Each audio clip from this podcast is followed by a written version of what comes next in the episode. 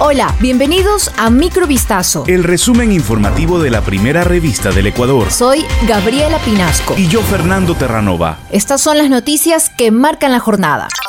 La Unión Europea y Ecuador trabajan en la homologación del sistema tecnológico de vacunación contra la COVID-19 que permitirá el ingreso eficiente de ecuatorianos a los países del bloque comunitario, preservando la seguridad de sus datos personales. Así lo informó este viernes el Ministerio de Salud Pública de Ecuador, que remitió los requisitos técnicos solicitados por la Unión Europea para iniciar una evaluación tecnológica de la capacidad ecuatoriana a fin de emprender ese proceso de homologación. Este facilitará el uso de las mismas variables y del sistema informático y tecnológico en vigencia en los países comunitarios para un rastreo inmediato de la información del titular de la documentación. Así se evitarán riesgos de fraude y falsificación. Los bienes inmuebles de propiedad del IES ocupados para vivienda y locales comerciales registran contratos vencidos y sin inicio de acciones legales para su desocupación. La Contraloría General del Estado examinó los arriendos de inmuebles de propiedad de la Dirección Provincial del Instituto Ecuatoriano de Seguridad Social en Guayas a personas particulares.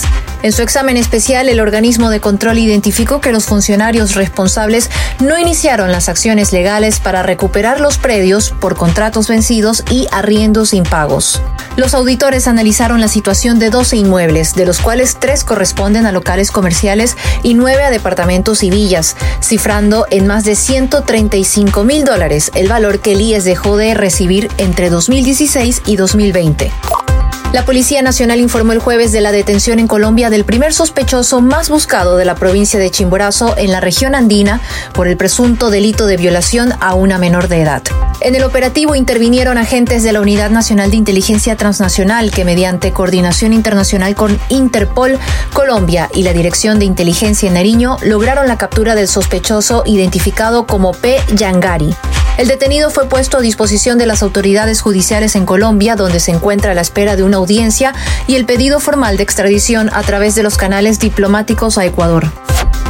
El jefe de la OTAN, Jens Stoltenberg, afirmó el viernes que la alianza estaba reforzando sus defensas en el flanco este con soldados y medios aéreos de la Fuerza de Respuesta ante la invasión rusa en Ucrania.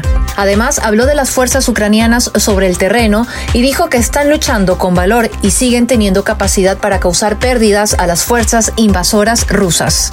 Stoltenberg explicó que los aliados habían activado sus planes de defensa y en consecuencia se están desplegando elementos de tierra, mar y aire de la Fuerza de Respuesta de la OTAN.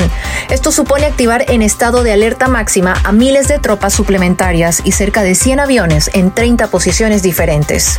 Este cuerpo está formado por 40.000 militares y su punta de lanza es la Fuerza Conjunta de Muy Alta Disponibilidad, que cuenta con 8.000 miembros. El presidente de Rusia, Vladimir Putin, llamó hoy a los militares de Ucrania a tomar el poder y aseguró que con ellos será más fácil llegar a un acuerdo para poner fin a la operación militar rusa iniciada este jueves. En una reunión con el Consejo de Seguridad de Rusia dedicado a la operación militar, Putin dijo, tomen el poder en sus manos. Por lo visto, con ustedes será más fácil llegar a un acuerdo que con esa banda de drogadictos y neonazis que se han asentado en Kiev y tienen secuestrado a todo el pueblo ucraniano. Horas antes, el presidente ucraniano había llamado a Putin a sentarse a la mesa de negociaciones, una opción que el Kremlin no descartó de inmediato, pero a la que no ha dado todavía una respuesta clara. Esto fue Microvistazo. El resumen informativo de la primera revista del Ecuador. Volvemos mañana con más. Sigan pendientes a vistazo.com y a nuestras redes sociales.